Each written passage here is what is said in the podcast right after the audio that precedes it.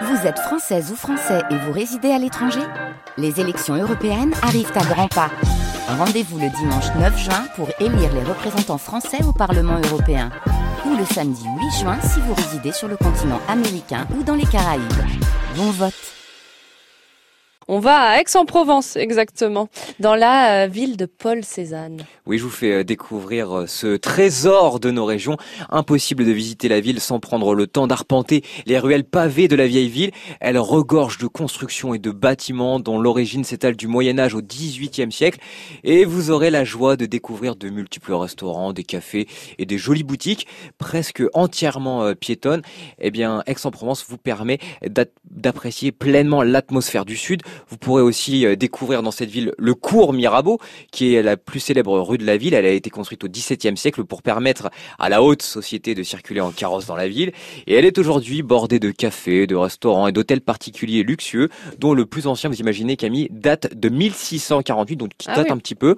Et c'est ici qu'ont lieu les grandes manifestations de la ville, comme les marchés des artisans en été et en bas de cette rue, c'est un joyau d'Aix-en-Provence, c'est la fontaine de la Rotonde. Alors après, à quelques encablures du cours Mirabeau, eh bien se trouve le quartier Mazarin, construit au XVIIe siècle par l'archevêque du même nom. Le quartier se compose de demeures luxueuses et de fontaines somptueuses, et il était à l'origine occupé par des commerçants et des artisans de la ville.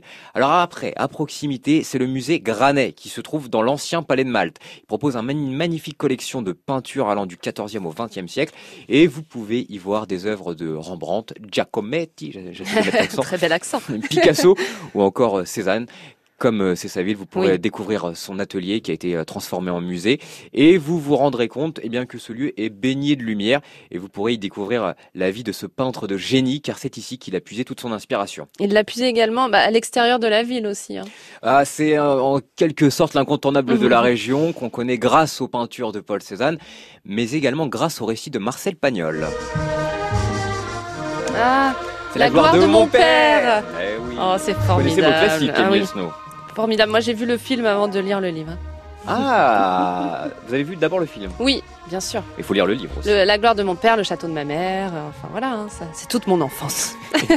bon, en tout cas, euh, vous verrez, eh bien, sur euh, le versant de la montagne Sainte-Victoire, une végétation typiquement méditerranéenne et sur son versant nord, une flore alpine qui est typique du sud des Alpes.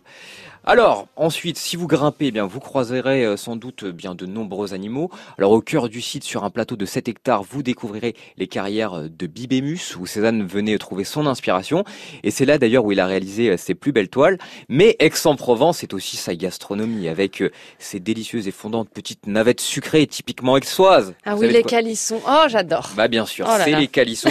Cette confiserie confectionnée à partir de melons confits, d'amandes broyées et d'oranges d'écorce confites est l'un des grands grand classique culinaire d'Aix-en-Provence depuis le 15e siècle et c'est vraiment très savoureux en été. Et voilà, ça m'a donné envie d'aller à Aix-en-Provence. Merci beaucoup euh, Maxime Verrier pour euh, pour euh, ce, ce, voyage. Voilà à 16h51 exactement ce voyage à Aix-en-Provence. On va continuer à voyager avec vous Maxime, hein. vous restez là.